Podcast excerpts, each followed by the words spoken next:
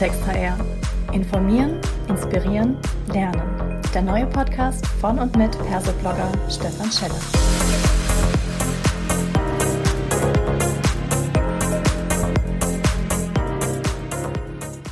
Hallo und herzlich willkommen zu einer weiteren Folge von Klartext HR, dem HR-Podcast von Stefan Scheller. Heute habe ich mir den Dominik Lindner mit ans Mikrofon geholt und wir sprechen über Holokratie und Soziokratie. Ist das Konzept der Selbstorganisation in Unternehmen gescheitert? Ja, eine provokante Fragestellung, lieber Dominik. Vielleicht magst du dich erstmal vorstellen und auch äh, rausstellen, was ist denn dein Bezug zu diesem Thema?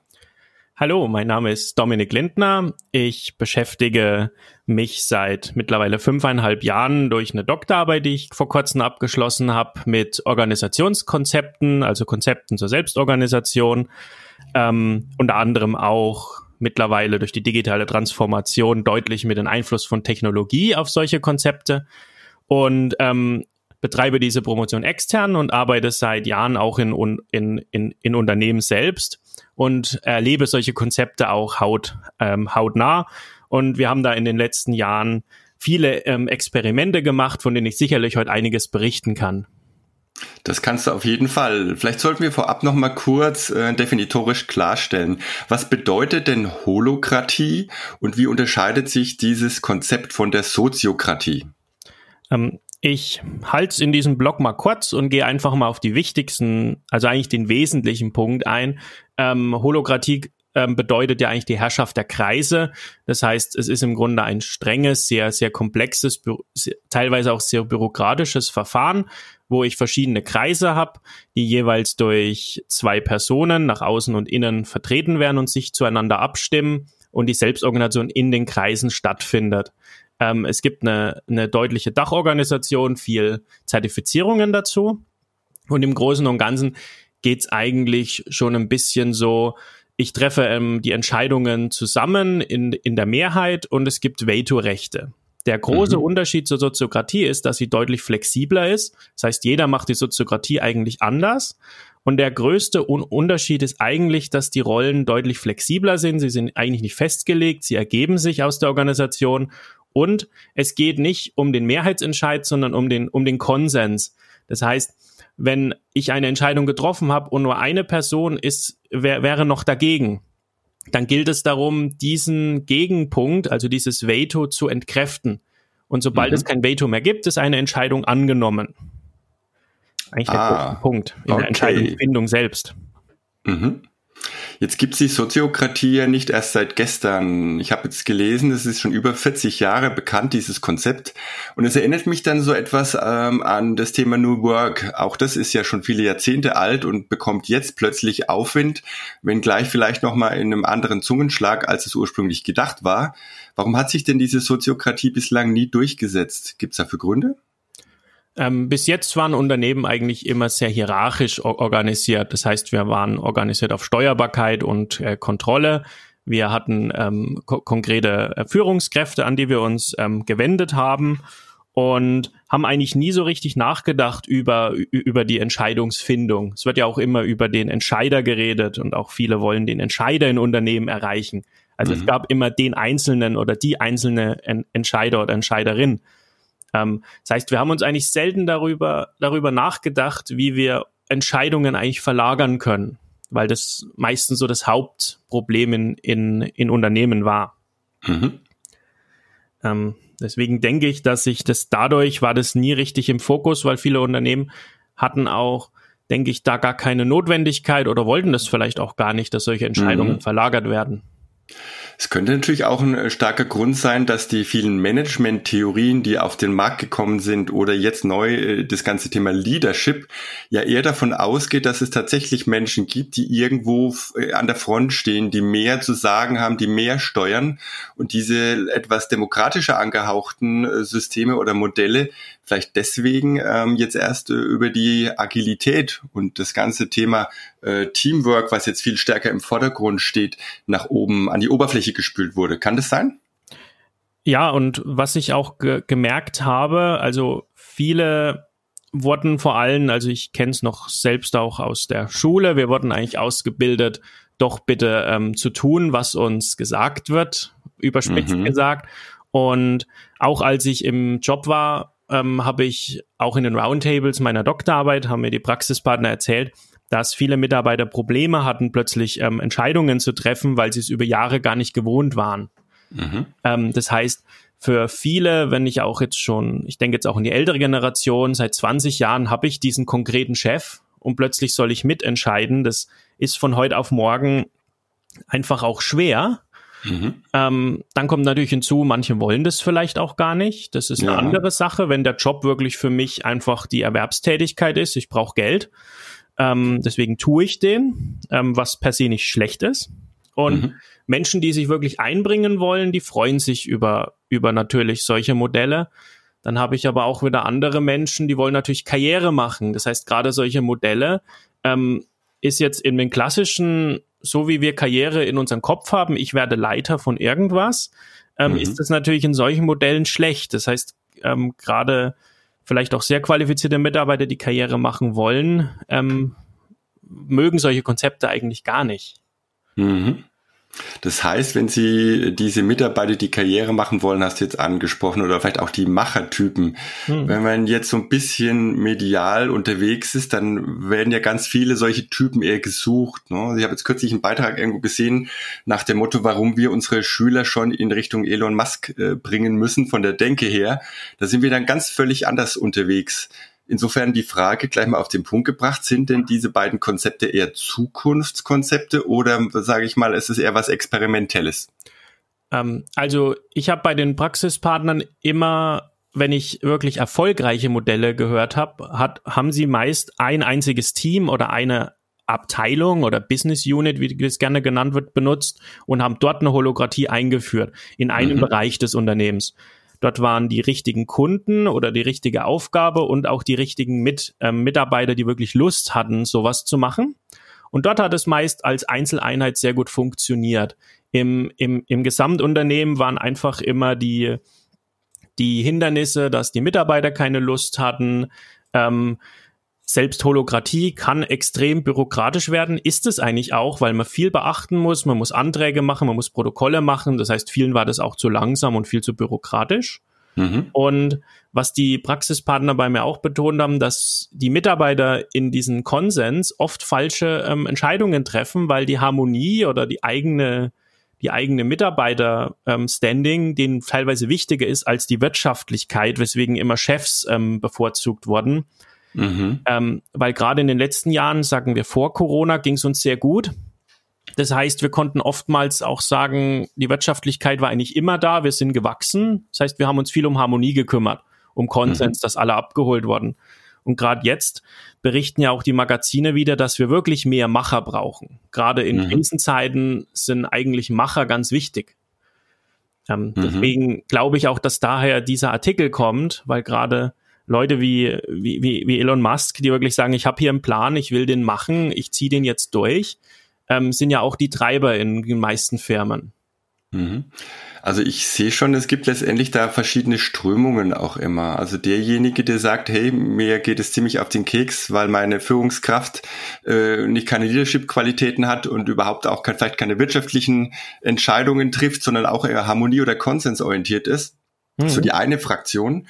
Ne? Und die anderen sagen, Mensch, es wird doch mal Zeit, dass dieses Gerede, dieses Gelaber, ne? alle sitzen immer rum und diskutieren, gehen wir nach links, gehen wir nach rechts und irgendwann ist der Markt aus. Ja? Dann ist es zu Ende, weil irgendein anderer schneller war an der Stelle. Wohin sollten sich jetzt Unternehmen bewegen? Ne? Also welche dieser Linien ist diejenige, die erfolgsversprechender ist? Das ist jetzt eine bewusst, äh, äh, sage ich mal, besondere Frage, ja. Ja, es ist eine, es ist eine sehr breite Frage. Ähm, ja. Ich habe sogar eine kurze Antwort drauf. Ähm, ja. Ich habe mir da schon auch für, für mich, ich bin selbst ähm, Ab Abteilungsleiter seit zehn Monaten. Ich mache mir da auch selbst Gedanken, wie organisiere ich mhm. meine Abteilung. Genau. Und unsere Antwort war, ähm, wir sind dann ein bisschen auf das, auch auf das Spotify-Modell ähm, gegangen wo mhm. wir sagen, die Antwort liegt einfach dadurch, dass ich gewisse Teams habe, die sich selbst führen mit teilweise hologratischen Methoden.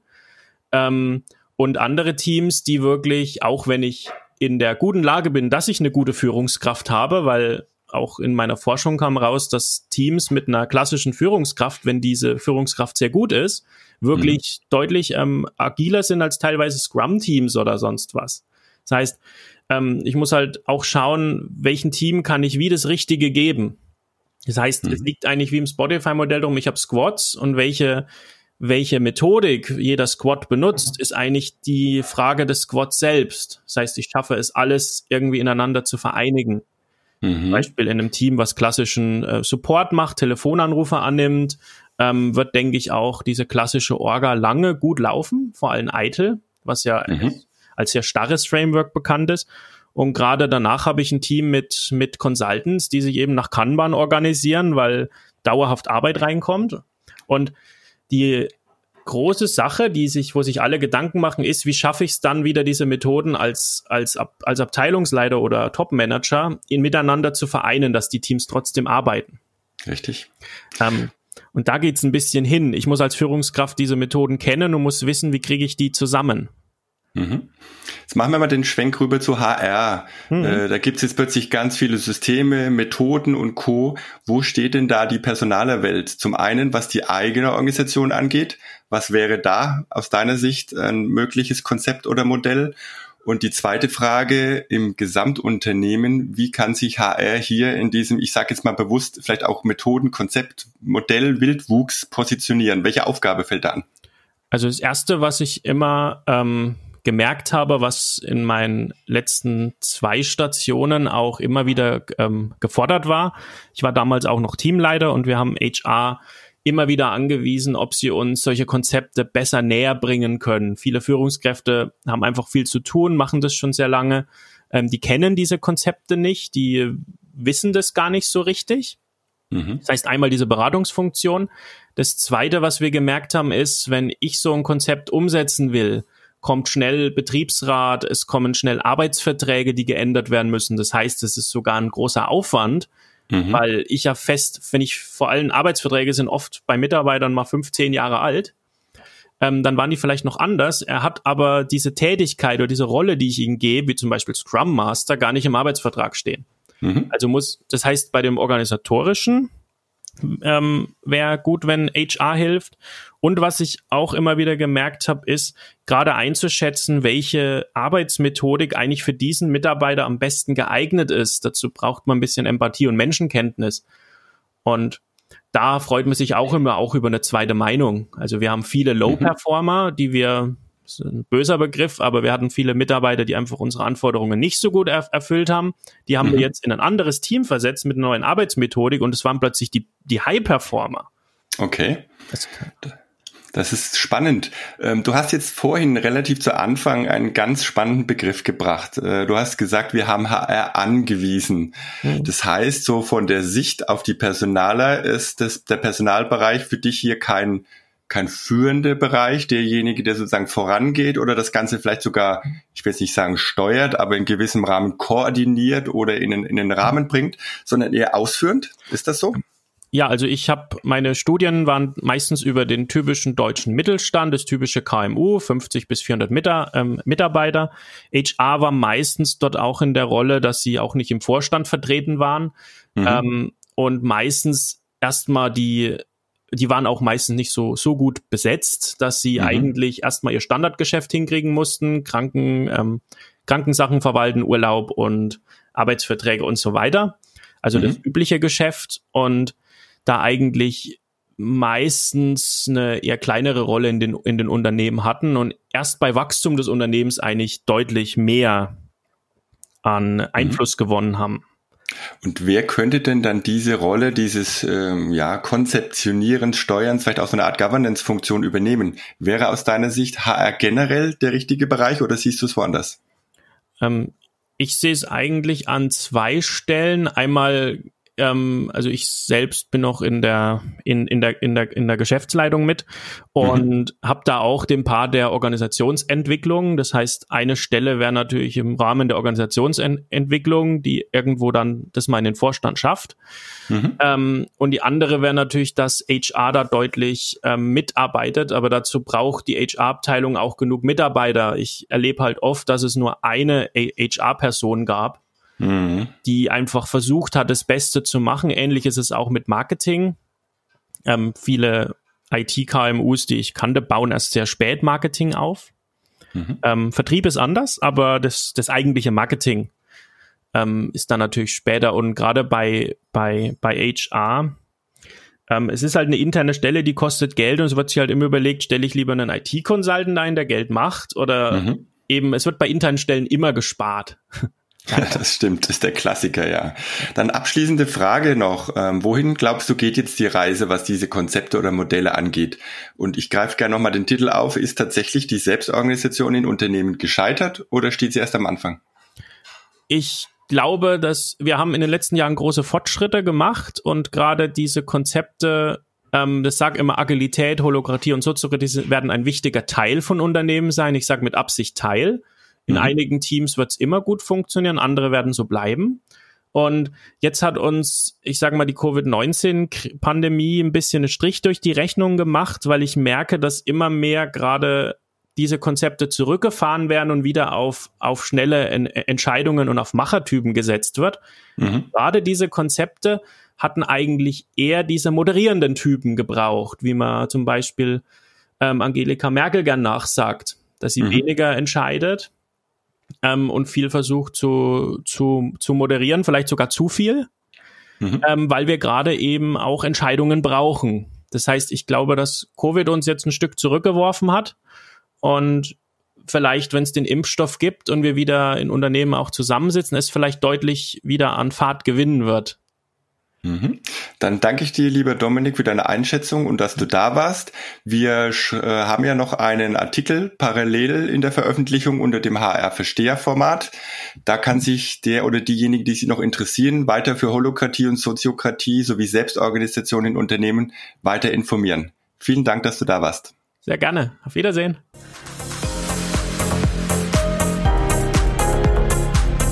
Das war eine weitere Folge Klartext HR. Informieren, inspirieren, lernen.